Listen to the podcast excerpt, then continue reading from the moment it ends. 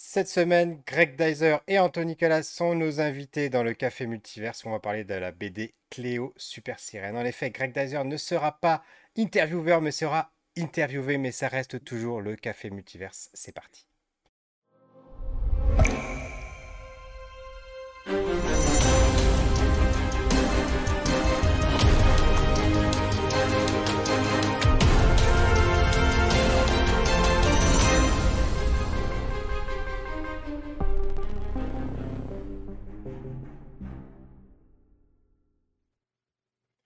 Bonjour et bienvenue dans ce 62e épisode du Café Multiverse où je vous retrouve cette semaine avec Romuald de Boissard qui sera mon compagnon pour mener cette interview. Bonjour Romuald. Hello, hello. Comment vont tes 13 pages de cours à préparer? Tranquillement, tranquillement. Tranquillement. Et donc aujourd'hui on reçoit deux invités, à savoir Greg Dyser. Bonjour. Et merci de m'accueillir dans l'émission. C'est formidable, dis donc. Merci d'avoir accepté l'invitation. Hein. C'était, euh, c'est un Ah bah, plaisir de te avec recevoir. plaisir. Et Anthony Cala. Bonjour Anthony. Salut tout le monde, salut les copains. Donc, euh, une émission un petit peu particulière, puisqu'il n'y aura pas forcément de, de partie euh, non spoiler, etc. euh, voilà, par rapport à, par rapport à l'œuvre. En tout cas, on découvre les réactions quand même euh, en direct. On va mener une interview comme on l'a déjà menée avec d'autres auteurs auparavant, puisqu'on a déjà eu Michael Sans-la-Ville et plein d'autres que Greg Dyser saura nous rappeler, puisque c'est un fidèle de Oui. l'émission. Oui, il y avait Vincent Brujas et, et Johan Guillot aussi qui étaient, qui étaient venus pour, pour une de leurs BD. Voilà, voilà. Euh, mais avant toute chose, on va commencer euh, bah, par se présenter. Du coup, euh, on va faire l'inverse de l'habitude. C'est moi qui vais commencer. Donc, je suis responsable de la communication numérique pour une collectivité locale. Et dans un autre, dans, sur une autre île de ma vie, j'étais responsable des invités pour les festivals Japan Expo et Comic Con Paris. Et toi, Romuald, qui es-tu? Eh bien, comme tu m'as balancé, je suis formateur en physiologie, biologie la journée. Et là, la casquette que je vais mettre, euh, c'est qu'il y a très très longtemps, j'étais euh, scénariste de bande dessinée, éditeur, et je suis à l'origine de l'association des auteurs lyonnais de bande dessinée, l'épicerie séquentielle, avec quelques autres camarades. Ce qui n'est pas rien quand même, voilà, faut le dire. Mm. Oui, et puis c'est un peu en spécialiste que tu es invité aujourd'hui, si je comprends bien, puisque, Eh ben, puisque on peut- notamment notre BD parle de handicap, et si j'ai bien compris, ça fait partie de ton domaine de- d'enseignement. accessoirement, je suis en plein dedans, là, effectivement. Greg Dyser, peux-tu te présenter? Pour ceux qui ne te Eh ben, connaîtraient je pas suis encore? euh, bonjour, je suis euh, chroniqueur dans une émission hebdomadaire euh, qui s'appelle le Café Multiverse, mais sur une autre plage de ma vie. Je vais bien- je vais essayer de faire comme toi. Je suis aussi donc l'illustrateur de cette BD euh, que j'ai euh, dont j'ai j'ai co-imaginé le concept avec Anthony et donc euh, Anthony est le scénariste. À toi Anthony de te présenter. Ouais, je suis Anthony Cala, je suis le scénariste de Cléo Super Sirène que Greg a dessiné. Euh, je suis également euh, confiseur, euh, bassiste dans un groupe de rock. Enfin voilà, je fais deux, trois trucs à côté, mais actuellement surtout scénariste de bande dessinée. Ouais, effectivement, comme beaucoup d'artistes, tu as plusieurs cordes à ton arc. Mhm, exactement. Je rentre directement dans le vif du sujet. Une BD, euh, enfin, d'où vient l'idée de la BD? euh, Parce que forcément, euh, j'imagine que je crois que c'est Greg Dyser qui, est, l'instigateur de, la BD, mais pourquoi avoir fait appel du coup à un scénariste? En fait, moi, j'ai essayé, hein, j'ai essayé de me former au scénario. le fait est que le dessin prend beaucoup de temps. Gagner sa vie avec le dessin, c'est beaucoup de travail. Et j'avais ce, cette idée de projet, c'était très vague, hein, sans mauvais jeu de mots. Dans ma vie, voilà, j'ai fait une rencontre, une, une jeune fille à l'époque, maintenant c'est une femme, jeune fille qui s'appelle Océane, pardon, et qui, m'a choisi comme, parrain, parrain de, de et euh, qui était comme moi euh, passionné de plongée, tout ça. Donc j'avais l'envie de faire, de faire un, de faire une BD sur, sur une ado, voilà, pourquoi, pourquoi pas Océane, pourquoi pas, qui s'appellerait Océane et qui serait passionnée de plongée, qui, qui irait sauver les dauphins. Et ça allait pas plus loin que ça, si ce n'est que j'avais des pistes. Elle pourrait être euh, une princesse euh, qui, se transformerait en sirène, pourquoi pas. Et puis, euh, et puis en fait, tout ça, c'était un grand brainstorming. Pendant dix ans, j'ai brainstormé une idée vague comme ça. Et puis, tout est, né d'une collaboration avec Anthony, en fait. On a collaboré ensemble dans les rues de Lyon, une revue de BD lyonnaise, éditée par l'épicerie séquentielle. Et on a collaboré deux fois sur des projets assez courts, hein, ça dure quelques mois, et on s'est très très bien entendu.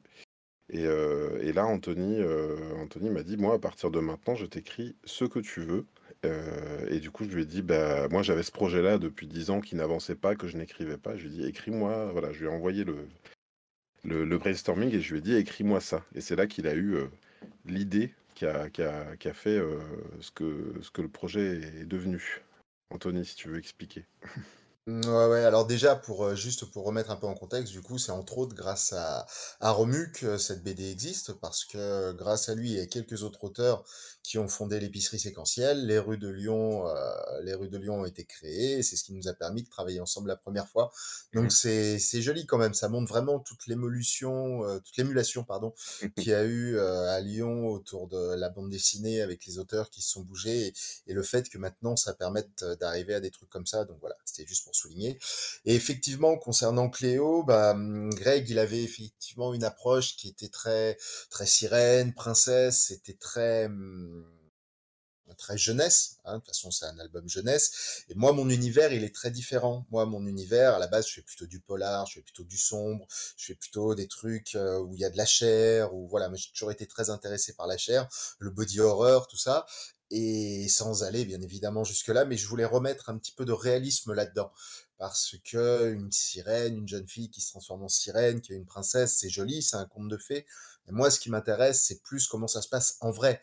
Euh, moi, les histoires de super-héros, par exemple, je préfère les Watchmen euh, au mmh. Marvel parce que parce que on voit ce qui se passe derrière, on voit ce que on voit une certaine réalité, une certaine idée de la réalité, et c'est ce qui m'intéressait de remettre dans ce projet qui à l'époque s'appelait Océane et quand on parlait de, queue de sirène, de prothèse, de nageoire, euh, j'ai effectivement imaginé qu'en fait, elle avait pas de jambes, qu'elle était amputée, qu'elle était handicapée, et que quelque part, le fait de mettre cette nageoire caudale, de mettre cette prothèse, lui permettait de changer d'état et donc de devenir une sirène, mais sans qu'à aucun moment elle soit vraiment cataloguée comme une sirène. D'ailleurs, à part sur la couve, il me semble que dans la BD, à aucun moment on parle vraiment de sirène. C'est juste, euh, c'est juste l'histoire de cette jeune fille. Alors, Romuald, tu m'arrêtes si je me trompe, mais pour moi, là, euh, moi, ce que j'ai ressenti en lisant l'histoire, c'est qu'on n'était pas dans une BD jeunesse, on était dans un shonen. Parfois même dans quelque chose qui était proche du comics du super-héros. Qu'est-ce que tu en penses? Ouais. Alors, c'est la grande question. Ouais, parce que je vais être très honnête, je suis doublement embêté, puisque j'ai connu un petit peu ces deux jeunes hommes, et que euh, j'ai fait lire la BD à mon fils, qui a adoré. Ah, Vraiment. J'ai fait lire à ma femme, qui a adoré. Et j'ai un double problème, c'est que j'ai adoré et le dessin, la mise en page, et le scénario. J'ai vraiment beaucoup aimé. Voilà, j'ai poussé même une petite larme à la fin et tout. Et donc, euh, je suis totalement d'accord avec toi. C'est-à-dire que pour moi, on est sur quelque chose, mais qui était déjà un peu présent en, pour moi en BD un peu jeunesse, mais qui vient des États-Unis. C'est-à-dire qu'on est sur un format qui, euh, est un peu hybride, qui est euh, visuellement euh, entre le comics et le manga. Et Greg utilise beaucoup aussi les variations de, pages dans la narration, avec des grandes pages et des choses comme ça. Et effectivement, dans le contenu, on est vraiment sur une quête initiatique, même si, à différence du, du manga, là, finalement, on arrive un petit peu à la fin de la quête déjà. C'est qu'il y a beaucoup de choses qu'on découvre, on est jeté à l'intérieur directement, euh, on pourra parler après du déroulé de l'histoire, j'ai trouvé ça quand même extrêmement bien fait, il y a beaucoup de choses dites, mais finalement, il nous manque aussi beaucoup d'informations sur avant. C'est-à-dire que on est quand même en plein mystère, alors il y a le nombre de pages aussi qui joue, et euh, il y a beaucoup de choses qui sont expliquées au fur et à mesure, et par exemple, je pense pas spoiler en le disant, et je sais pas si ça a une importance pour la suite, mais on ne sait toujours pas pourquoi euh, elle n'a pas de jambes. Voilà. C'est quelque chose que j'attends un petit peu, voilà. Donc, euh, et je pense que ça rejoint, alors je ne sais pas si c'est une envie qu'avait Greg au niveau euh, de ses, euh, ses amants de lecture. Et puis je connais aussi un peu Anthony, donc j'ai retrouvé effectivement. J'avoue qu'ayant lu les BD d'Anthony, tout ça, quand il m'a dit qu'il allait faire de la jeunesse, on est quand même très très éloigné de ce qu'il allait faire. Et en même temps, j'ai retrouvé dans, dans l'écriture ce que j'aimais chez Anthony, effectivement. je pense que ce qu'aimait aussi mon fils, c'est qu'il n'est pas pris pour un idiot. Par rapport, sans du tout caricaturer les mangas et autres, vraiment pas, du tout, du tout. Mais je pense que les Américains auraient été beaucoup plus basiques. voilà, on aurait peut-être effectivement une princesse, des choses comme ça. Et moi, en tant qu'adulte, je pense qu'on prend beaucoup de plaisir à le lire. On peut le lire le soir, on peut lire un peu à tout âge, on peut expliquer beaucoup de choses. Et en même temps, il y a une énorme frustration en arrivant à la fin parce que finalement, on n'a rien appris. Il, reste tellement à découvrir qu'on a hâte d'avoir la suite. Donc, je dirais, c'est comme ça le problème. Si c'est ça le problème, écoute, ah, c'est gentil, très gentil. merci, merci beaucoup. C'est la partie la plus méchante de, de, de mon commentaire. Voilà. Alors, pour, pour, ceux qui nous écoutent en podcast, je tiens quand même à dire que Greg était en train de se liquéfier avant que Romuald dise euh, que finalement il avait quand même aimé, voilà, qu'il avait. Ah non, j'ai pas aimé, j'ai pas aimé, j'ai adoré. Vraiment. Voilà. Ah, euh, lu en... voilà. Moi, l'approche est différente parce que, euh, enfin, peut-être que c'est la même, finalement, c'est la même que toi, c'est-à-dire que quand je me quand la BD est arrivée entre mes mains, quand il m'en a parlé, parce que forcément il m'en parle depuis un bout de temps, euh, vu qu'on fait l'émission ensemble, euh, je me suis dit je suis pas la cible.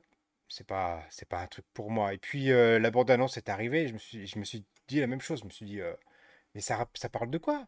Mais enfin mmh. voilà, quelle est la ah pourquoi, je dois l'acheter à part pour, faire l'émission quoi. Donc et finalement bah, je l'ai lu je lu en 40 minutes.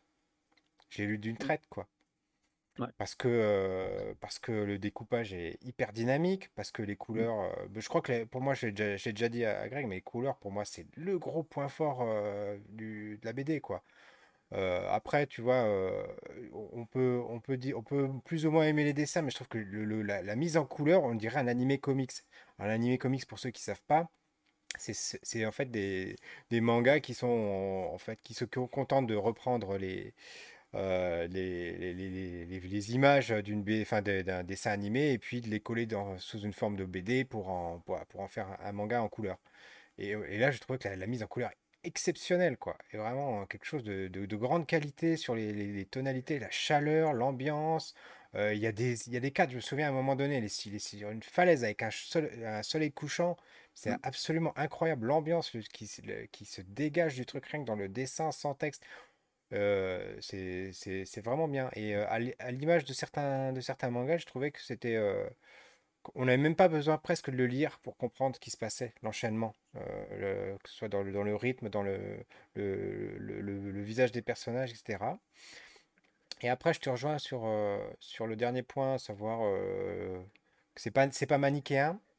Et, et, les personnages, en plus, ils sont il y, a des quelques fausses pistes sur les, personnages. Euh, on, se dit, bah lui, lui c'est le cliché de ça. Et puis en fait, bah non, c'était l'inverse. Et on, est, on, est, on est mené comme ça. Et euh, et il y a des révélations qui sont importantes dans la BD parce que c'est mmh. pas. au début, il y a des questions qu'on ne se pose pas. En fait, ils sont sur une île. Voilà. On se dit, bah, ils sont sur une île. des gens sont, habitent sur une île, c'est normal. Puis au fur et à mesure qu'on avance dans la BD, on, découvre qu'il ben, n'y a pas que ça, il y a beaucoup plus. Et à la rigueur, moi, c'est presque la seule chose qui me gênerait, c'est que il manque peut-être ce teasing-là dans le teaser animé, dans la promotion de la BD, parce que je mmh. trouve que c'est une porte qui est importante et, et qui, qui permettrait peut-être de capturer plus de, public, le public qui voudrait, qui s'arrêterait euh, à, la couverture, à l'histoire. Parce que je pense que c'est largement, ça vaut plus que, que ce qui est vendu au premier abord. Alors, je vais me permettre justement. Hein. Ouais. Mais je vais, je vais aller on, même on peut répondre ou pas parce que vous Non, non, c'est pas fini. là, vous êtes les invités, vous attendez. C'est pas fini. Ce que tu as dit sur l'animé comics, c'est vrai, mais je sais pas là plus soit. C'est-à-dire que je trouve que mettre en avant les couleurs, c'est euh, minimiser le travail de Greg sur les décors. Il a utilisé beaucoup de décors. Les décors, ils ne sont pas du tout cernés. Ce qui veut dire qu'il y a un travail de la couleur, mais du décor et de sa mise en place qui met en valeur quand même un aspect graphique qui est très large et qui détache beaucoup les personnages. Et je dirais que c'est le principal défaut de votre BD, c'est qu'en fait, elle est vendue euh, et on a beaucoup plus, et c'est pas assez mis en avant. Et ce qui est frustrant, c'est que finalement, on aurait voulu avoir tout de suite 160 pages pour vraiment en profiter. C'est-à-dire que quand je suis parti, et vraiment, comme on disait, j'étais dans mes cours, tout ça, je l'ai lu, pas contraint, forcé, parce que je lis tout ce que font les copains, mais je l'ai lu, on va dire, par acquis de conscience. J'ai commencé à taper, j'ai cinq pages de notes sur les neuf premières pages de la BD. Et puis, j'ai fini, je me suis aperçu que j'étais passé par plein d'émotions, que j'avais noté plein de choses et je l'avais lu d'un bloc. Et si vous saviez le nombre de choses que j'ai lues dernièrement, où vraiment je me suis dit, mais pourquoi je m'inflige ça? Pourquoi Pourquoi? Et les copains?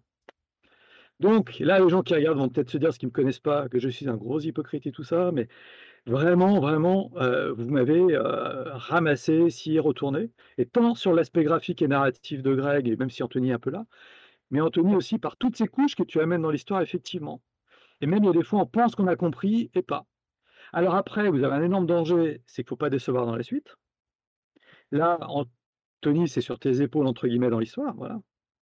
Mais heu, ouais, vraiment, heu et on a cette espèce cette espèce hybride qui est des fois pour moi mal utilisée et notamment avec les animés comics, on est trop dans la l'image et pas narratif et même là, il y a des effets, heu, de vis-à-vis, je pense que c'est absolument pas un hasard, surtout que je me suis tapé vos heures de tuches de prépa, donc je sais à quel point vous avez travaillé sur la mise en scène. Mais heu, ouais, ouais, chapeau bas, chapeau bas. J'aimerais que des BD pour adultes soient au moins de ce niveau-là, quoi. Bah, Ah. Mais déjà, merci beaucoup effectivement, donc j'ai Je sais compris. pas trop quoi dire moi. Il voulait il voulait me faire, Je si alors si j'ai pas mal de réactions à donner, mais peut-être tu veux commencer Je me Anthony? tais, hein. Bah, je veux juste dire qu'en fait, on savait pas du tout, heu, quelle allait être, heu, la critique en fait. C'est vrai que moi, Mmh. Romu, je le connais depuis des années. Je sais qu'il est, il est, il est exigeant et c'est tout à son honneur. On on est, on est pas mal raccord sur beaucoup de trucs et voilà, c'est juste pour dire que je savais pas on savait pas du tout quelle allait être, votre critique et je suis, extrêmement touché. Ouais, vraiment, beaucoup, beaucoup. On aurait été gentils de toute façon, mais là, je suis élogieux. Ah ouais, non, mais vraiment, je suis, je suis un peu scié, quoi. Je m'attendais pas vraiment à ça, honnêtement, hein, honnêtement. Bah, écoutez, vous avez bossé comme des dingues, hein, enfin, ou alors vous êtes extrêmement doués, mais voilà, là, je me dis pas: «J'aurais pu faire le boulot à ta place», quoi, clairement. Il y a il y a en fait, c'est marrant parce que vous savez que j'aime digresser et vous m'avez fait un tunnel de 20 minutes de commentaires, donc maintenant, à j'espère que à vous avez toi. 2 heures parce que j'ai beaucoup, beaucoup de choses à répondre. Heu, avant ça, je vois que dans les commentaires, il y a Anne-Claire qui nous dit: «Il y a des sujets universels». Bah, salut Anne-Claire, merci d'être là. Heu, tous les Salut. personnages sont effectivement ni tout noir ni tout blanc. Heu, ils ont alors attends, j'arrive pas à dire Des ils ont des raisons que l'on raisons peut entendre. voilà, qui les rend humains. Ce qui manque souvent dans la BD jeunesse. Et c'est Mmh, vrai je que suis c'est d'accord, les ouais. les quelques retours, heu, récents qu'on a eus, c'est vous avez des vrais méchants, heu, il y a il y a des vrais il y a des vrais enjeux. Heu, là, au-delà de notre travail à tous les 2, je tiens à saluer, quelqu'un qui ne peut pas être là dans l'émission aujourd'hui. C'est notre éditrice, heu, Flore Piacentino. Hier, on en discutait encore hier soir, on a été en dédicace à la BD, notre première dédicace, ça s'est ultra bien passé. Puis on a débriefé Mmh, après. Avec nos familles respectives et en Ouais, fait, jusqu'à heu 1:00 du matin, oui. c'est ça, An Anthony et moi, on on aime à dire alors je je pique, heu, je pique l'expression Anthony, mais c'est que Cléo, elle a 2 papas et en fait, Anthony, il a ajouté hier, à très juste titre que que que Flore Piacentino, notre éditrice, on a été, la sage-femme, voilà. Elle nous a aidés à accoucher de Cléo, elle nous a aidés à orienter, à trouver le ton. Heu, il faut se dire quand même que quand on démarre ensemble, heu, l'expérience, heu, Cléo, on n'a on n'a pas conscience, heu, de la v de de du ton, heu, jeunesse, heu, vers lequel on s'oriente tous les 2. C'est-à-dire que quand on propose même aux éditeurs, on se dit pas forcément, heu: «Bonjour, on a un projet jeunesse». En fait, c'est à force de de ré de de d'en discuter, heu, d'en discuter, heu, il y a Anne-Claire qui dit: «Belle métaphore», mais heu, je crois que c'est An Anthony est très, très bon en métaphore, effectivement. Je suis métaph Hem Désolé. et et et su sur la question donc de de du du projet et de ce qui de ce qu'il est devenu, je pense que sans Flore, heu, hem, je dis pas qu'on aurait fait une moins bonne BD ailleurs, mais on aurait sans doute fait une BD différente. Heu, parce que nous, on avait beaucoup à amener, hein. On aurait pu parler, heu, aussi d'alimentation, on parle de de, heu, ben, heu, un De peu, voilà, il y pollution, a de voilà, de pollu oh, c'est ça, à un moment donné, le le le to notre tome 1, le pre la la 1re itération du projet s'appelait, heu, «L'île de plastique». C'est-à-dire que c'était, des gens qui vivaient sur une île et qui surconsommaient et qui, jetaient, dans la mer, sans trop se soucier, des papiers de bonbons, des trucs comme ça. Il y avait quand même un côté jeunesse, mais et sans comprendre, sur, heu, sur sur quel, type d'île, ils vivaient. Ensuite sur la question du graphisme, heu, vous m'avez pas tout à fait posé la question, mais j'aime heu, la comparaison que vous faites avec l'animé comics parce que c'est vrai qu'on est dans la bande dessinée. Heu, c'est pas, l'impré j'ai pas l'impression d'avoir, ni singé un style, ni essayé de faire du manga, ni d'essayer de faire du comics, je pense que pour ceux qui connaissent mon travail, heu, j'ai fait à un moment donné une, une exposition qui s'appelle BD versus manga où j'opposais finalement un héros de BD à un héros de manga et Euh, parce que euh, sans jamais réussir à vraiment les réconcilier, il y avait une, sorte de conclusion, mais moi, en tant qu'auteur, euh, en tant que dessinateur, j'avais pas vraiment tout à fait réussi à réconcilier les deux styles. J'étais capable de faire les deux sans pouvoir. et là, j'ai l'impression d'y être arrivé. Et c'est pas passé par le manga ni par la BD, c'est passé par l'animé. Pourquoi? Parce que je suis devenu papa entre-temps, parce que j'ai des enfants qui ont, qui ont, qui grandi, qui ont 10 et 8 ans. Je leur ai montré un petit peu tôt, mais voilà, je leur ai montré Goldorak, je leur ai montré euh, les Chevaliers du Zodiaque, et en regardant, en étant toujours aussi ému, en regardant les effets, la cosmo-énergie, les trucs, en me disant mais, mais qu'est-ce qui fait que j'aime tellement? Je, je, pense aussi à, à un moment donné, il y a Shiryu qui est, dans le, temple des Gémeaux, qui est dessiné en traits luminescents comme ça et qui regarde le décor devant lui. Je faisais des arrêts sur image, je faisais des photos de mon écran, des captures d'écran.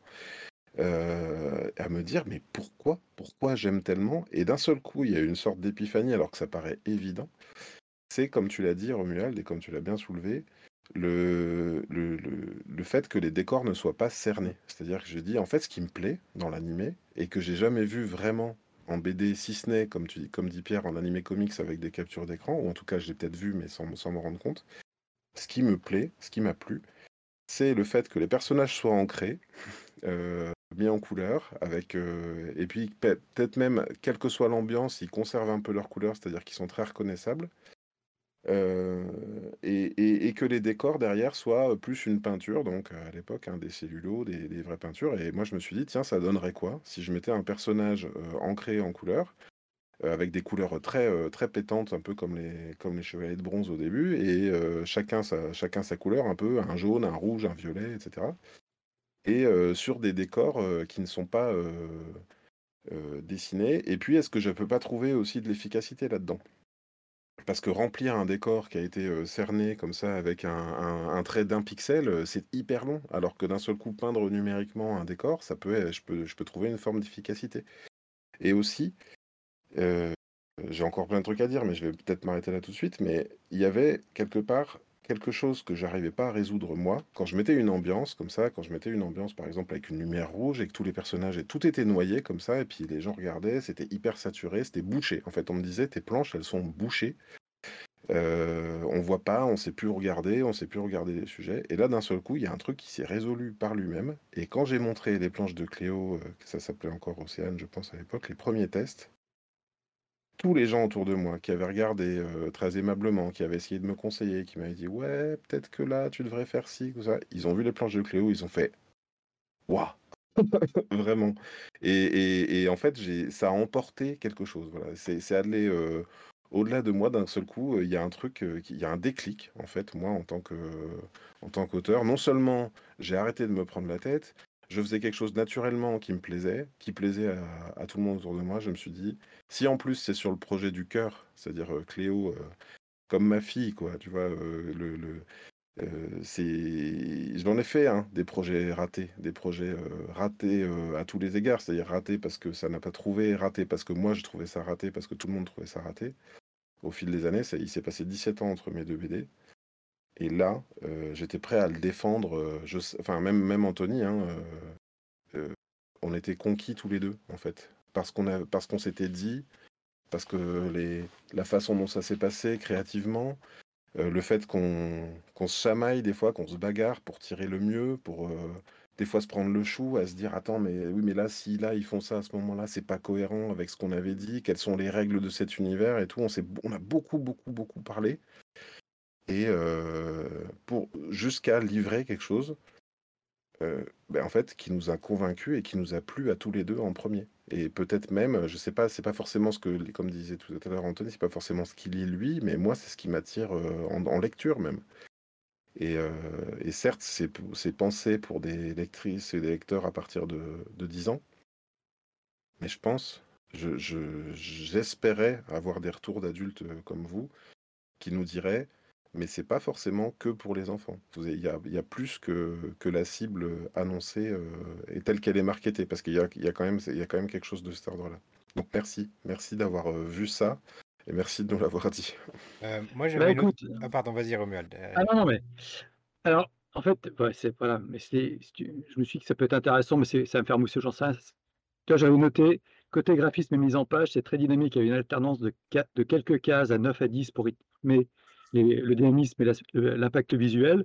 Les couleurs sont très vives avec une absence de contour sur les décors qui donne un côté peint très réussi qui met bien en valeur les personnages. On est proche du rendu de l'animation. Donc moi, j'étais plutôt dans l'idée de l'animation. Et j'ai noté effectivement un gros travail sur les ambiances. Et pendant que tu parlais, j'ai un tout petit bémol par contre pour les enfants et tout, c'est qu'il manque les accents sur les lettres. Et moi, il y a des personnages, je ne sais pas si c'est un E ou un E. Et tu vois, pour les enfants, puisqu'on parlait des problèmes de handicap et tout ça, c'est un petit bémol que je mettrai pour la prochaine fois. C'est qu'il y a des noms, je ne sais pas si je dis Po ou Poé. Ou, ou pour la réédition du volume 1 qui va être sold out. Bah, c'était une question justement que nos éditrices nous posaient, à savoir est-ce que, Cléo, euh, il y a un accent et moi je vous laisse sans accent? parce que pour moi, le fait de mettre un accent. Pardon? Et là, on ne peut pas trancher parce qu'on ne sait pas. Eh oui, mais pour moi, le fait de mettre un accent, en fait, le, problème, c'est que les accents sur le E, comme ça, c'est très français. Et le fait de mettre un accent sur le E, ça l'ancrait dans une tradition française. Et comme on le découvre par la suite, c'est pas en France, puisque c'est un autre univers, en tout cas, c'est un univers après, euh, bah, ça permettait justement de l'extraire de ça. Et mettre un accent, ça l'ancrait trop dans un réalisme qui n'était pas celui que je souhaitais. Bien sûr, mais je pense aux enfants qui vont lire l'histoire, c'est qu'on ne sait pas finalement. Voilà. Et, je, laisse, je laisse un petit indice pour ceux qui ont joué, mais ceux qui ont joué euh, Zelda Wind Waker en entier, euh, voilà. Ça peut vous donner une ah. petite idée de ce qui vous attend dans, dans Cléo. Moi, je tiens à dire que je me suis bagarré pour les accents. Je lui ai dit gentiment, je lui ai dit poliment, je lui ai dit, tu sais, euh, je comprends ton argument, ça pourrait être des Italiens, ça pourrait être. Je dis, mais on s'adresse à un public français. On tu, verras dans, six mois quand tu, dans six mois quand tu, quand tu signeras la version animée euh, avec Netflix, tu diras plus la même chose. mon autre, question, elle ah, venait euh, comment est-ce que vous avez réussi, ou enfin ou plus comment vous avez peut-être galéré d'ailleurs, à trouver un éditeur et après à le convaincre, en, l'occurrence ça c'était à la convaincre de, bah, de, de, de, se lancer, de vous faire confiance pour cette BD, euh, voilà. Alors ça, c'était très rigolo parce que je vais me permettre juste, euh, Greg est allé présenter le projet euh, au Festival BD de Lyon, où il y a euh, les quatre principaux éditeurs qui ont été dithyrambiques, qui, qui, ont, qui ont dit comme une évidence, bah ça, de toute façon, ça va finir chez un d'entre nous, c'est obligatoire, c'est certain. Donc il y avait les quatre grands qu'on va pas spécialement nommer. Et donc là, on était sur un petit nuage parce qu'on s'attendait pas vraiment à un tel retour. Hein, parce que tant que tant que c'est pas fait, tu tu sais pas tu sais pas si ça va marcher, tu sais pas si ça va plaire, tu sais pas la qualité de ton travail. Donc on était un peu sur un petit nuage. Et puis il y a du temps qui s'est passé. Alors comme c'était en juin, il y a eu juillet, il y a eu août, et en septembre on a quasiment eu aucune réponse. Et quand on a eu des réponses, c'était des réponses qui finalement étaient beaucoup plus oui, peut-être, c'est vrai que c'était pas mal, etc. Et là, on a eu une grosse, grosse chute au niveau du moral où on s'est dit, bah finalement, ça, ça ira pas, quoi. Même à un moment, on avait carrément envisagé, parce qu'on croyait vraiment à ce projet, on avait même envisagé de, de l'éditer nous-mêmes, de monter une structure éditoriale, de le faire nous-mêmes. Euh, pour, dire à quel point on y croyait. Et là, ben après, euh, Greg, bah, je vais te laisser continuer puisque c'est à ce moment-là que. Je, vais, je raconte pas dans l'ordre parce qu'il y a Anne-Claire en commentaire qui dit que qui revient sur le style et qui dit que j'ai peut-être élaboré un style à moi qui s'est développé et qui condense tous les univers qui ont nourri toute une vie. Et, je me plais à croire ça. Il y a un melting pot, effectivement, de beaucoup d'influences et de beaucoup de nos influences et de comment elles se sont confrontées. Ça se sent, oui. Et par rapport au personnage, elle ajoute, on peut se retrouver dans, dans Cléo, notamment dans les premières pages, euh, que ce soit dans les adultes comme dans les personnages enfants. Merci beaucoup Anne-Claire pour le commentaire. Et donc pour continuer sur le, la question de, de, de, de trouver un éditeur, euh, effectivement, on était j'étais un peu down à ce moment-là. Down parce que moi j'étais toujours convaincu du projet et je commençais à perdre euh, la confiance quant au fait que de, pouvoir convaincre euh, quelqu'un autant que, nous. D'autant que, euh, par exemple, voilà, on a eu un retour d'un éditeur qui a dit il y en a marre des BD écolo, il y en a trop. Alors déjà, premièrement, je ne crois pas. Et deuxièmement, je pense pas qu'on puisse résumer Cléo en disant c'est une BD écolo, c'est quand même un tout petit peu plus complexe que ça. Peut-être qu'il n'avait pas lu vraiment le dossier. Enfin, il y a, quelque chose comme ça. ensuite, donc on a, renvoyé à ce moment-là à un autre éditeur qu'on m'avait pas forcément recommandé pour diverses raisons. Et en fait, on a eu un retour tout de suite. Et à ce moment-là, je suis allé voir un copain en dédicace. Il y a vraiment un drôle d'alignement des planètes qui s'est passé. Et je me suis dit en y allant, bah ça y est, voilà, je vais encore voir un pote en dédicace, je vais encore voir quelqu'un qui réussit et qui, moi, ça y est, ça fait 15 ans, 16 ans, 17 ans que j'ai pas sorti de BD. peut-être que, peut-être que c'est terminé, quoi, voilà. Et, et, je croise une libraire, Camille, que, que, je salue et qui on, va, on sera bientôt en, en dédicace chez eux à la, librairie Expérience. On est très heureux d'y aller. Euh, pour fêter ça, tout simplement avec eux et leur dire euh, merci parce que voilà, le coup de pouce du destin, euh, on y va. Et habituellement, j'aurais pu. je la croise comme ça, je, me dis je vais aller voir les vitrines, les figurines, je sais pas, je suis un peu, je suis un peu perdu, je, suis un petit peu dans la librairie et puis elle me dit ça va. Et d'habitude j'aurais dit ah ouais, ouais ça va, je fais plein de trucs. Et là je lui dis bah non ça va pas parce que j'ai l'impression d'avoir un projet génial et de pas trouver, euh, pas trouver d'éditeur. Euh, je lui montre, elle est libraire, hein, elle n'est pas éditrice. Elle dit mais c'est canon, euh, ça, a tellement sa place en librairie. donc je sais plus si elle me dit de l'envoyer ou quoi. Non non, je l'ai pas envoyé et en fait le lendemain. Flore, notre éditrice, passe à la librairie, ou le lendemain ou le lundi d'après, et elle dit Dis donc, c'est quoi les auteurs jeunesse qui sont un peu cool en ce moment Tu peux me montrer des parutions? Et là, Camille lui dit Bah écoute, là, je sais pas trop, il n'y a, pas de, a pas trop grand, grand chose qui m'a plu ces derniers temps, à part si, ça, ça. par contre, vendredi, il y a un mec qui est passé à la librairie. en plus, Fort me connaissait parce qu'elle a travaillé à Lyon BD avant. et donc, elle lui montre. Et en fait, je crois que le jeudi, on était en vidéo, euh, le vendredi suivant, on était euh, en, rendez-vous à Lyon. Ça s'est passé extrêmement vite. Et surtout, surtout, j'insiste aussi sur le rôle de Flore là-dedans, c'est que Flore, elle était en train de bâtir euh, un, pas, un, label, mais une collection pour Albin Michel. et cette collection aujourd'hui, c'est Albin Michel, la BD qui n'a pas froid aux yeux. Et, et elle était précisément en recherche de projets mmh. jeunesse, mais euh, pardon, euh, c'est pas, mais qui prend pas les, enfants pour des débiles ou sans entendu, c'est vraiment du conte ce serait vraiment un conte de fées, ce serait vraiment trop facile, du tout cuit, pas de danger et tout. Non, c'est vrai qu'on a des monstres marins. Et alors que les quelques-uns qui étaient super intéressés, qui trouvaient que le projet était intéressant, il y avait toujours un petit bémol. Oui, alors vous voulez faire 80 pages? Ouais, mais bon, euh, peut-être pas parce que c'est trop, faut faire 46 pages, faut, faut enlever des trucs et que ça rentre dans 46 pages. Ou ah, des monstres marins, vous trouvez pas c'est un peu exagéré? Euh, ou bien, euh, je sais pas, des armures, des... Nous, on avait, enfin, avec Anthony, euh, enfin, comment ça s'est passé, Anthony? Je sais plus dans quel ordre, mais bon, il y avait cette idée qui était ressortie d'une sorte de sport marin. Moi, je lui avais dit, tu veux mmh. pas inventer une sorte de, de Quidditch dans l'eau, tu vois? Et puis, donc, il y a la Joka, tout ça. Donc, on avait quand même inventé tout un tas de codes et c'était. Mmh, après, c'est un réflexe d'éditeur, mais les éditeurs avec qui, à qui on s'est adressé, ils veulent toujours un petit peu euh, changer quelque chose, quoi, voir si on peut pas enlever des choses. Et là, Flore, ça a été tout l'inverse. Elle a voulu, elle a mis les curseurs à fond. En fait, elle a dit ça c'est intéressant, ça c'est intéressant, ça c'est intéressant. Et allez-y à fond. Et euh, elle nous a aidé vachement à écrémer, mais dans le bon sens, c'est-à-dire à garder ce qui faisait la, singularité de notre projet. Euh, J'abonde dans ton sens. Donc elle a fait un vrai travail d'édition, quoi. C'est ça. C'est ça, une éditrice euh, mmh. disponible. Euh, quand on avait une question, on pouvait, euh, on pouvait la joindre. Elle nous répondait tout de suite. Enfin, on a sorti quelques BD, Greg et moi, et c'est vrai que c'était la première fois qu'on voyait ça, quoi. Mmh. Mmh. Et en parlant de l'édition, ben, en plus, la fab est magnifique. Hein. c'est gentil. C'est beau, et pour tes couleurs, le papier, moi je craignais un peu, tu vois.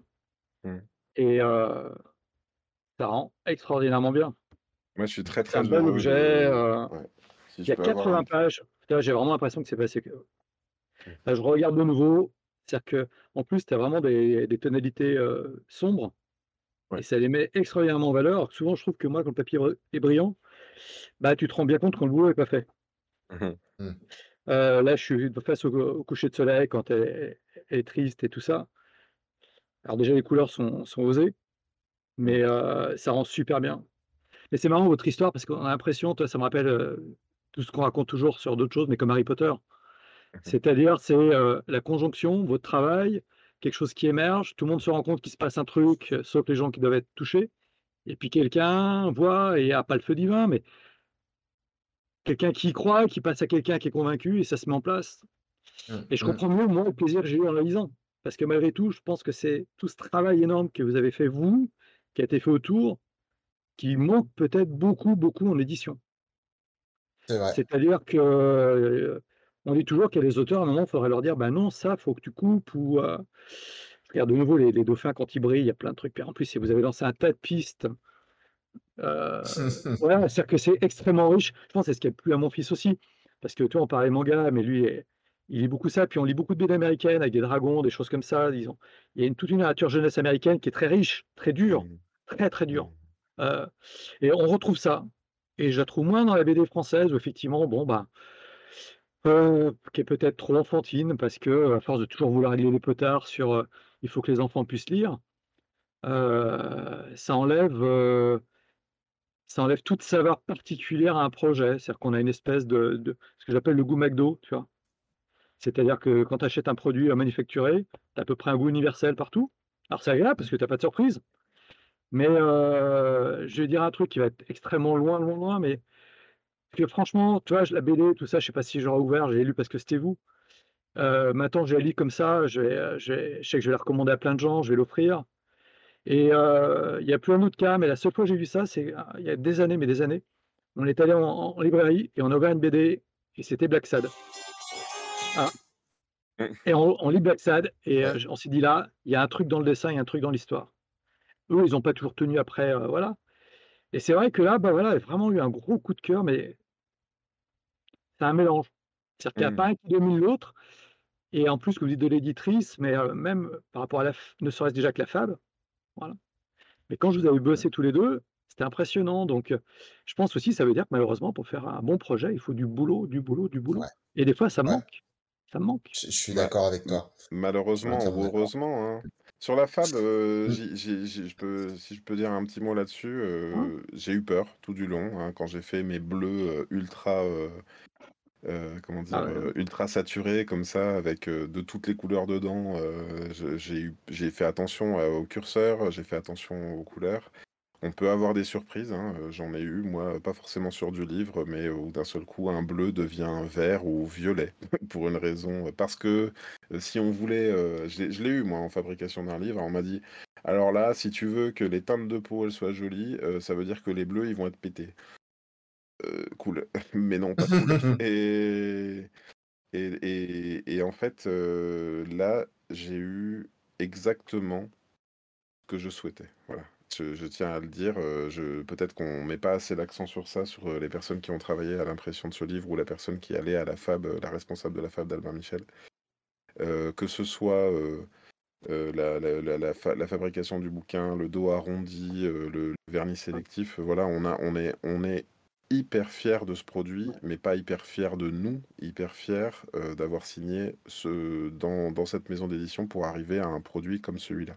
Oui et puis c'est agréable de voir très beau, hein. c'est agréable de voir qu'il y a un vrai travail d'éditeur derrière, parce qu'on pourrait se dire: «Ça y est, on est dans une, une période où, finalement il y a beaucoup d'éditeurs qui font le la démarche inverse». Ils prennent quelqu'un qui commence à avoir une popularité sur les réseaux sociaux parce qu'il dessine beaucoup, il faut sans forcément avoir d'histoire arrêtée ou de personnages arrêtés, mais il a une communauté donc heu, finalement on, heu, on va le voir, on lui dit: «Ça te tente pas de faire une BD?» il accouche de quelque chose et puis bon bah, finalement, ça accouche de pas grand-chose.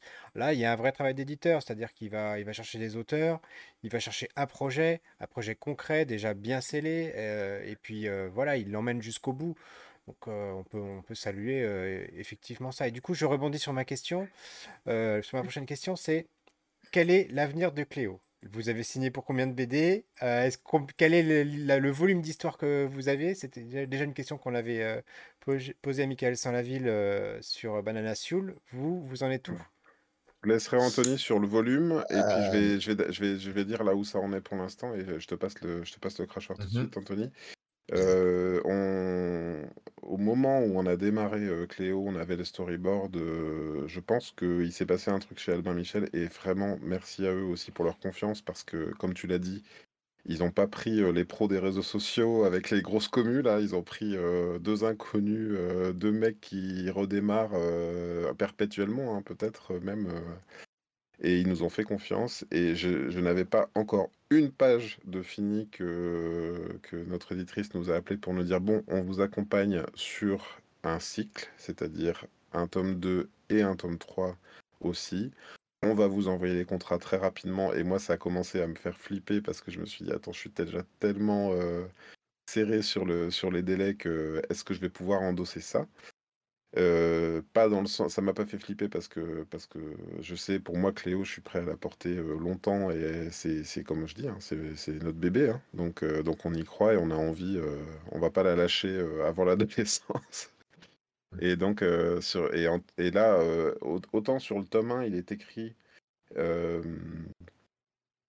d'après une idée originale 2, parce que parce que c'est quelque part, c'est moi qui ai soumis le projet à Anthony au préalable. Je pense que c'est quelque chose qui va disparaître du tome 2, parce que là, là je, donc je te laisse Anthony répondre, mais Anthony s'est complètement accaparé le projet maintenant et il est complètement le, le lead sur, le, sur la suite des histoires.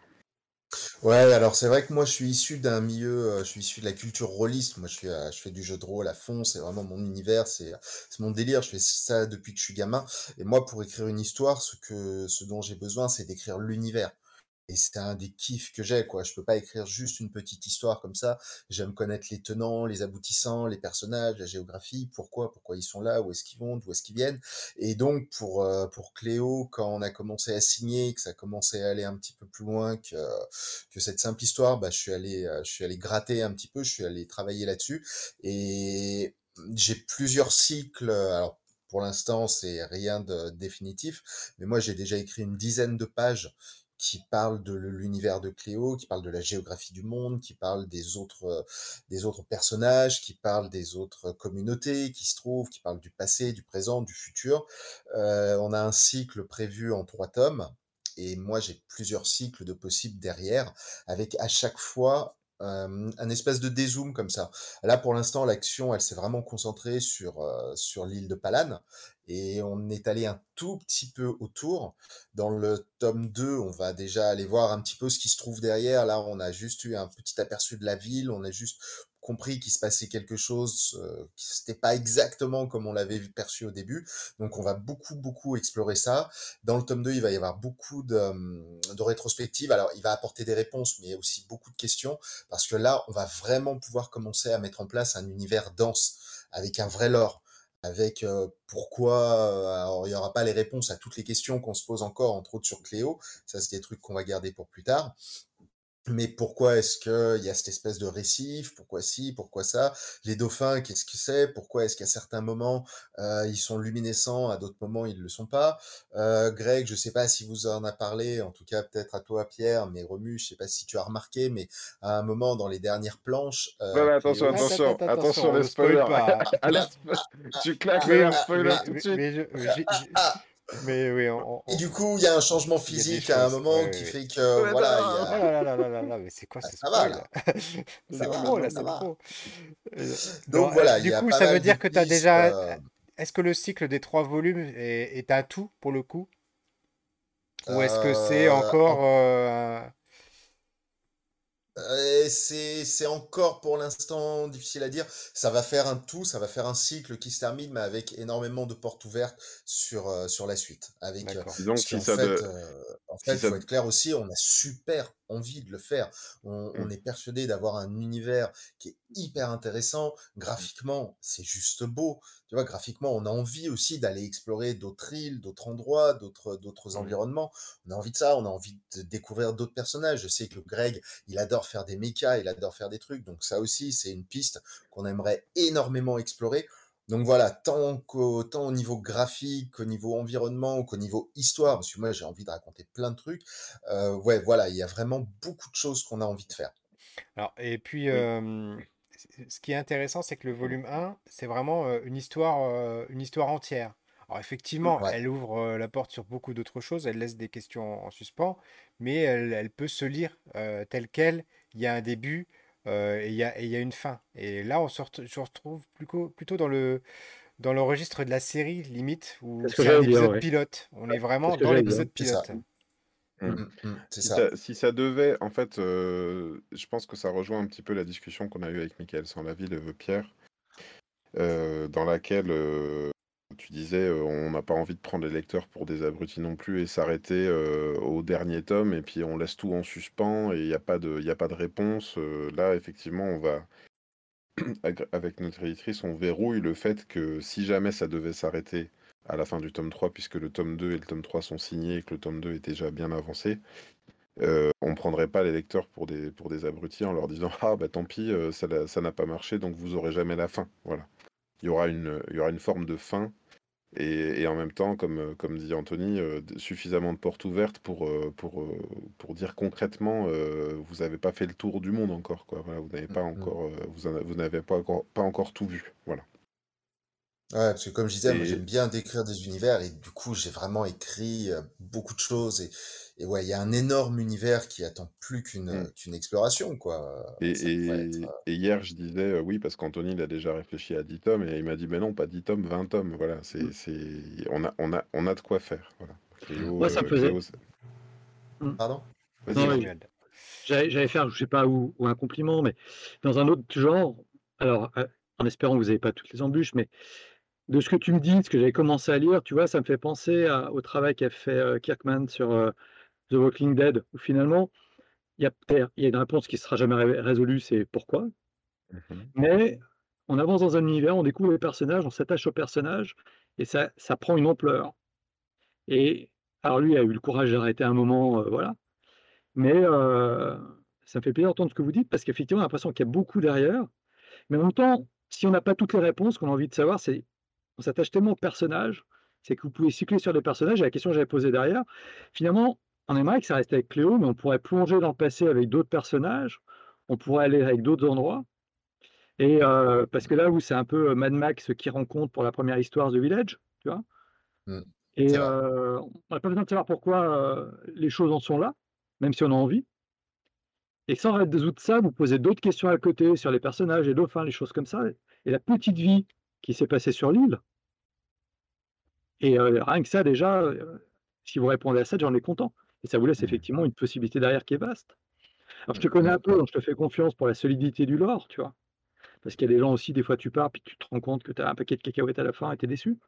Ouais, ouais. Voilà. Ouais, quand tu grattes un peu, tu t'aperçois que finalement, derrière le papier peint, c'est du placo, Voilà. il n'y a rien derrière. confiance à notre emmerdeur pour pas te lâcher non plus.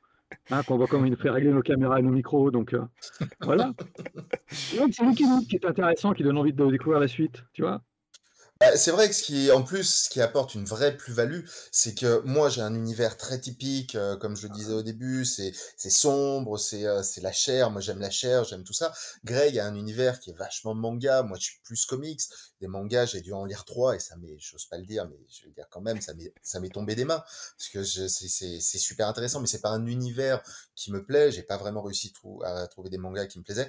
Et Cléo, c'est la collusion de ces deux univers, de ces deux personnalités, qui en a créé une troisième, finalement, un truc où je serais jamais allé, que lui non plus aurait jamais pu faire tout seul, et c'est pour ça qu'on dit quelque part que c'est notre bébé, parce Mm. que, parce que tout seul, aucun de nous aurait été capable de faire ça, Je clairement. voulais ouais. hybridation que vous avez fait, ouais. Je je voulais en Ouais, je voulais en c'est... parler au début, Ouais. heu, parce qu'on parlait des rues de Lyon, mais en fait, hem, on on Anthony et moi, on a trouvé, heu, j'aime bien appeler ça le point de friction, en fait, heu, entre un scénariste et un dessinateur. Heu, on a trouvé ce que j'ai cherché pendant des années. Moi, j'ai des fois des scé des scénaristes qui m'ont envoyé un script qui qui ne m'atteignait pas, en fait. C'est-à-dire que je le lisais et puis ils me disaient: «Bon, bah, tu peux faire, ça, vas-y, fais le dossier». Et moi, je me disais: «Waouh, je rentre pas du tout, dans cet univers-là». Peut-être parce que, heu, j'ai une sorte de d'ego de créatif aussi, heu, où j'ai besoin de participer et Anthony, il me laisse cette place-là. Et heu, pour la blague no notre, notre rapport, Anthony et moi, c'est Anthony, il arrive, il fait: «Alors, j'ai pensé au lore et en fait, tu comprends, il y aurait lui et lui et en fait, il y aurait, toute une organisation, là, ce serait le boss et le machin et tout» et moi, je lui fais: «OK, mais et pour mes bateaux avec des bras, du coup, quand est-ce que ça arrive?» voilà et moi, j'arrive, en fait, avec des idées très, heu, très visuelles, très graphiques et là, en fait, lui, il est là comme ça: «Oh, mais comment on en arrive au à mettre des bras au bateau?» parce que je veux des faire, quoi? voilà et que et en fait, c'est drôle parce que Heu, c'est ça, en fait, c'est une sorte de hier, on nous comparait un peu à un couple tous les 2 parce que parce qu'en fait, on a chacun notre, notre manière de penser le truc et et en fait, j'ai reçu un commentaire, moi, qui m'a fait mais tellement plaisir, qui m'a dit: «Mais en fait, en lisant Cléo, j'ai eu envie d'aller à la mer» et il y a Ah cette ouais? dimension-là. Il y a y pour moi clairement cette dimension-là, c'est quand quand on invente là comme ça la pi enfin la piscine, les cordes à eau, les trucs, en fait, c'est parce que moi j'adore me baigner. Voilà, j'ai l'impression de pas vivre dans mon élément, mon vrai élément, ce serait de me baigner toute la journée et il y a Claire qui dit: «Un vrai petit couple». Ouais, c'est ça. Faudra nous expliquer. Heu, ah, Hors Pierre micro. Pierre est jaloux. Non mais Pierre, moi je suis en couple avec toi le week-end dans l'émission. Et en fait, heu, moi c'est c'est ça qui m'intéresse, c'est, heu heu, si je peux si je peux un peu, teaser un élément du 2 quoi, c'est que, heu, donc heu, il y a des il y a des on revoit, heu, les élèves, de Palan et tout. Et et je lui ai dit, moi non, non, mais il y a un moment donné, il me laissait pas trop, dans le dans le script, il y avait pas trop pensé. Et j'ai dit: «Ah non, mais moi là, il me faut une double page où ils prennent des toboggans à eau, comme à l'Aquasplash» et puis, et puis ils arrivent comme ça dans des dans un engin et cetera, heu, je voulais un peu, bah, voilà, Actarus dans son Ouais, ce dans que je veux son dire, dans c'est pas du tout ouais. Ouais, Ah voilà, c'est ça, mais je voulais je voulais amener, heu, une dimension comme ça et quelque part, c'est ça aussi qui qui match, heu, je pense, c'est que c'est un peu lui, il est à la DA, dir direction artistique, scénaristique et de toute façon, s'il est pas là, moi, j'aurais jamais réussi à à mettre un truc cohérent, parce que, bah, voilà, je sais pas je sais pas faire, et je me bloque tout seul constamment. Et en fait, moi, j'amène la dimension je enfin, tu me dis, hein, Anthony, si tu es d'accord, hein, j'amène une dimension, graphique, visuelle, Mmh. qui qui voilà, qui qui me fait plaisir à moi en en en espérant que ça fera plaisir, au plus grand nombre. Voilà, tout simplement. Ouais, mais c'est vrai que moi je me le je je j'adapte souvent le scénario au graphisme en disant que ce qui est important, bah, c'est que Greg s'éclate au dessin et ça se ressent. Tu vois? Et quand tu le lis, bah, vraiment tu tu tu c'est c'est un truc, alors du coup, c'est un truc jeunesse dans le sens où même quand tu es plus vieux, tu regardes et tu as l'impression d'être un gamin. Tu te dis: «Mais c'est super, c'est génial, j'ai envie, j'aimerais être pareil, j'aimerais être mieux et tout», heu et du coup, moi, c'est vrai que je travaille mon scénar pour, pour qu'il y ait cet univers-là, pour qu'il y ait cet espace-là, parce que c'est ce qui est super intéressant, Ouais, clairement. Et avec, heu, petit attends, vas-y, petit vas-y. élément quand même parce que c'est un élément c'est comme tu dis, c'est du jeunesse, et pour autant, heu, on n'envisage pas Cléo comme, heu, ne vieillissant jamais à l'instar de de Titeuf ou Boule et Bill. On s'imagine, Cléo, grandissant et devenant de plus en plus adulte au fil des épisodes. En tout cas, c'est comme ça que je crois, hein, tu tu mais c'est vrai que de toute façon, il y a une temporalité dans Cléo. Heu, les événements du tome 2 se passent, heu, quelques mois après les événements du tome 1 donc heu, de fil en aiguille, on compte, la faire grandir. Voilà. Et et moi, je C'est la force d'Harry Potter, hein. oui, elle a oui, c'est ça, Harry Potter, effectivement. Les enfants grandissaient avec leurs personnages, hein. Oui. Et et je terminerai, bah, mes remarques sur votre BD avant de passer à la partie des recommandations de la semaine, bah, sur, J'ai heu, plein le de trucs à dire. Eh beh, oui, mais c'est 1 heure, hein, c'est 1 heure et c'est chaque émission est frustrante comme ça, on arrive à la fin de l'émission, on se dit: «J'aurais dû parler de ça», mais c'est le but, c'est ça qui est beau, en fait, dans cette émission. Et 12 heu pages de doc.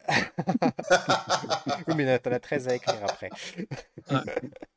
Et heu, c'est c'est vrai que rien n'est laissé au hasard et on sent, heu, tout à l'heure, tu as failli nous nous divulgacher pas mal de choses de l'intrigue, Anthony, mais on le sent, enfin, moi qui ai l'habitude de ce type de récit, moi qui connais Greg, il y a des choses que tu tu te dis: «Ça peut pas être dû au hasard». Enfin, il y a des il y a des des des des choix de coloris sur certains éléments, des choses, qui font que tu te dis: «Ah bah là, ça va mener à ce type de» enfin, tu sais pas vers quoi ça va mener exactement, mais tu as des pistes qui te disent, Mmh.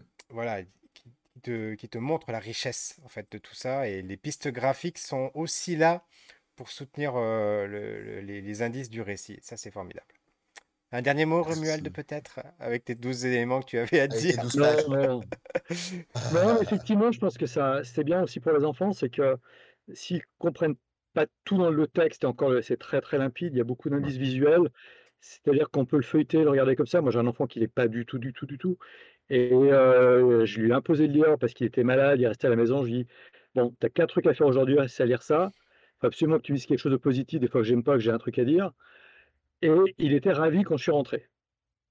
et Ah heu, c'est un tout. Ouais, bah, tu le connais bien en plus.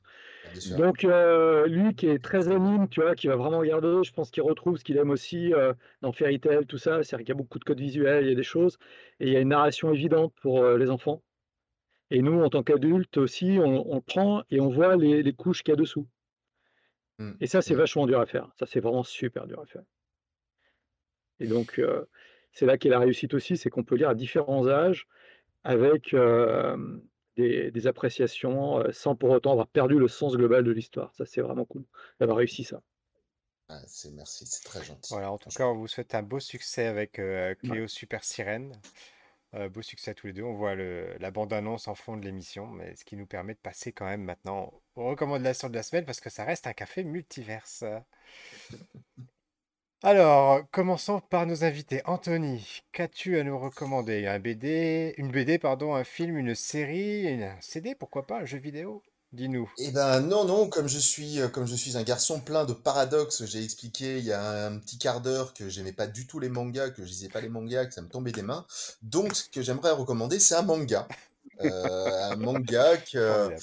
alors que j'ai pas encore lu, que j'ai découvert un peu par hasard parce que c'est adapté sur Netflix actuellement. Euh, il s'agit de Junji Ito, qui, alors, je connais pas, hein, je j'ai pas encore lu. J'ai juste lu une critique des animes Netflix. Euh, c'est de l'horreur. A priori, le mec est décrit comme un peu le Lovecraft chinois, donc euh, voilà, ça a l'air d'être Euh, assez assez étrange, un univers euh, euh, japonais, excusez-moi, oui, Ouais, je dis ouais. n'importe quoi. Donc voilà, ça a l'air d'être un petit peu, euh, un petit peu étrange, un petit peu glauque, un petit peu euh, justement C'est là, il y a, très il y a bien de étrange la très chair glauque. et tout. Donc voilà, je, je recommande la lecture que je vais avoir ce soir, à savoir euh, Junji Ito, le, le célèbre mangaka japonais et pas chinois, qui n'importe quoi. Et qui était en exposition à Angoulême cette année, il me semble, non? Oui, tout à fait, Ouais. tout à fait. Je Là, crois que c'est j'ai le le gros, Oui, euh, c'est grosse c'est un actu maître de sur lui, l'horreur, c'est justement. exactement le genre de choses que je ne lis pas. je me trompe ou c'est celui qui a fait Spirale? Oui, il me ça. semble, hein, lui, C'est les, spirales, son truc, effectivement. Ouais. Et là, celui que j'ai pris, moi, c'est Guy, euh, Gio, Gio sur euh, des poissons euh, avec des pattes qui sortent de l'océan pour attaquer les gens. Mmh. Donc ça a l'air bien barré quand même. Bon, bon, on reste dans la, dans la, dans la, la même euh, thématique de l'océan, c'est bien. Greg Dyser, Eh ben, moi, j'ai acheté un recueil. J'ai beaucoup de mal avec le webtoon, euh, pas par, euh, par défaut de qualité, mais par euh, lecture, habitude de lecture. J'aime bien avoir un livre en main plus que, plus que lire sur un écran. Et donc, je me suis procuré le premier tome de Colossal, voilà, qui est un webtoon qui a vraiment, vraiment cartonné. Euh, avec euh, qui maintenant est un album cartonné, euh, qui, qui est donc un album de Rutil, qui est également dessinatrice, mais qui là est au scénario. Les illustrations, les, les- dessins sont de Diane Truc. Et donc vraiment, on est, on est au niveau de la pagination, hein, c'est très, très aéré à la manière d'un webtoon, hein, parce que donc c'est un webtoon qui est adapté, ada- adapté en, BD, en manga en couleur, on va dire. hein, et, et donc, ça raconte l'histoire de Jade. C'est ça, moi, c'est surtout le pitch que, je trouve assez délirant, parce que vous voyez, il y a Jade en couverture avec des haltères. En fait, Jade, Jade doit, doit, euh, elle fait partie d'un monde aristocratique. En tout cas, j'ai l'impression que c'est très généralisé. Dans, dans- j'ai, pas tout lu encore, mais c'est très généralisé. il faut rencontrer un prince de bonne famille pour que, pour que sa famille s'en sorte. Sauf que elle, sa passion, c'est la musculation. voilà, donc euh, il y a un tel décalage. euh, déjà, c'est drôle. Le pitch de départ est, est- est super drôle. Et puis, euh, on retrouve une ambiance comme ça. c'est marrant parce que ça me rappelle un peu Candy. Je ne sais pas si vous avez vu Candy à l'époque. À un moment donné, elle vient d'un orphelinat, mais elle évolue euh, dans, dans, dans un milieu aristocratique à un moment donné. Et euh, ils font, il y a deux, deux enfants méchants avec les yeux rouges, j'ai oublié leur nom, mais qui la font tomber de cheval, euh, qui font toutes les pires crasses pour qu'elle soit. Je crois qu'elle est, peut-être même, elle est, elle est servante. Bon, bref. Et là, en fait, on sent un peu qu'il y a toujours. euh, euh, les, les, les, les, ados qu'elle doit rencontrer en face, ils présentent bien, mais en fait, ils font toujours des, des coups fourrés. Et elle, elle essaye de passer incognito, c'est-à-dire qu'elle met des robes amples euh, pour pas qu'on voit sa musculature. Euh, sauf que elle est tellement costaud qu'à un moment donné, par réflexe, elle, en sou- elle soulève un des mecs comme ça, ou bien euh, il y a quelqu'un qui lui tend un piège et elle, elle, elle, a- elle a- ramasse à pleine main euh, un énorme vase. Donc, euh, donc lui, il a, il a capté son secret. Voilà. Donc, colossal. Comment va-t-elle réussir à évoluer dans ce monde Et aristocratique on en mettra tout, cachant tout ça en lien dans la description, comme toujours. Romuald, Voilà. ta Et c'est chez, recommandation c'est chez Jungle chez Édition. Jungle. D'accord. Fait, C'est 10 ou 20 ans, je sais plus.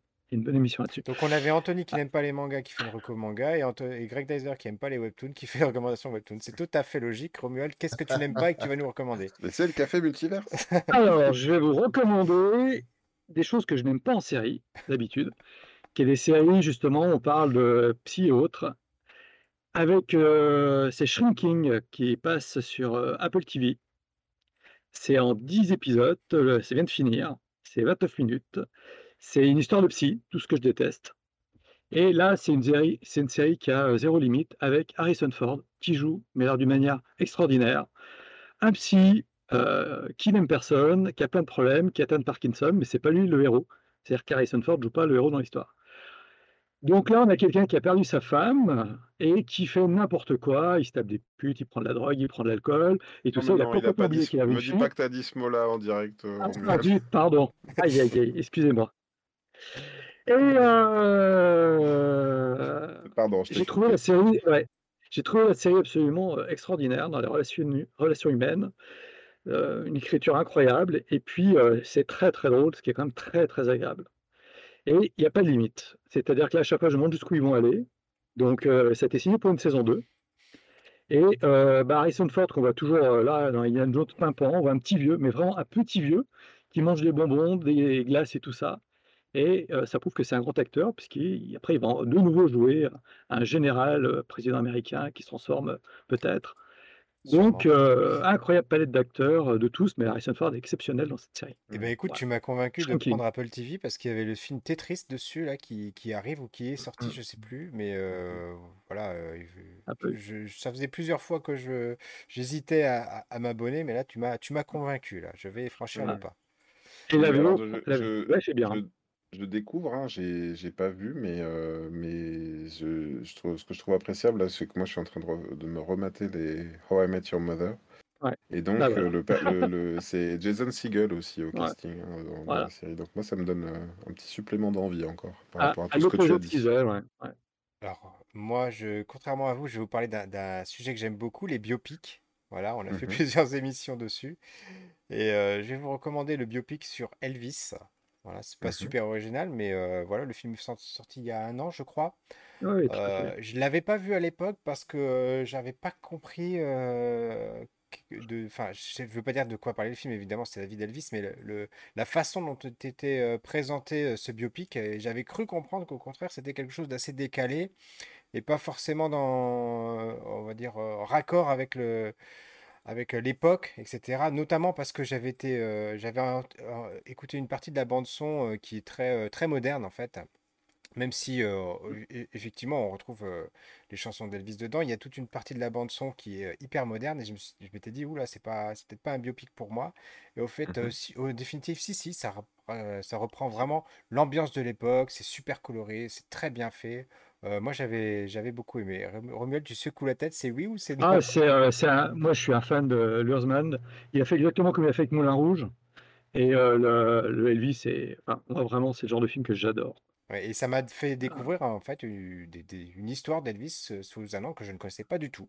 J'avais absolument Et- aucune idée de ça. Je ne vais pas vous raconter parce que c'est vraiment le Mm, noyau du, du film, c'est- c'est- mm. ce parti pris. Et franchement, je Il y a une esthétique et narrative qui est incroyable. Ouais, et puis l'acteur est euh, Ouais. d'une ressemblance dingue. Le, le jeu de scène, mais Mm. exceptionnel, vraiment. Vraiment, vraiment euh, emballant. Il a été cassé à l'époque et c'est vraiment dommage parce qu'il fait vraiment un super boulot.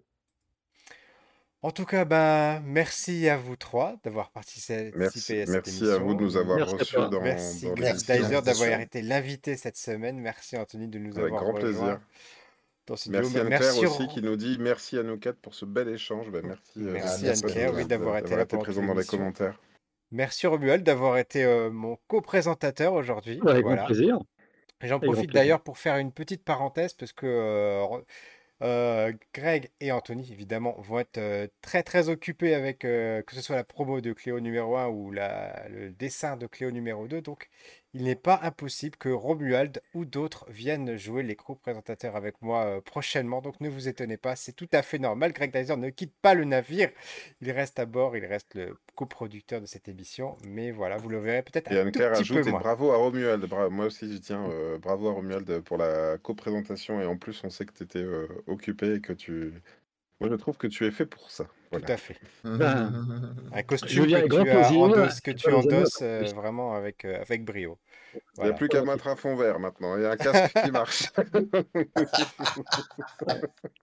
Et en ce qui nous concerne avec Greg Dyser et Cowboy Étoile, notre faute numéro 1, on vous donne rendez-vous samedi prochain, 1er avril, à 13h, pour une émission exceptionnelle spéciale Poisson d'avril. Soyez présents. Soyez présents, sera vous devriez passer une un émission excellent qui- moment. Voilà, l'émission. Et juste après, on sera en dédicace aussi avec Anthony euh, au Café Clojouf pour les Lyonnais. Venez, euh, venez nous voir.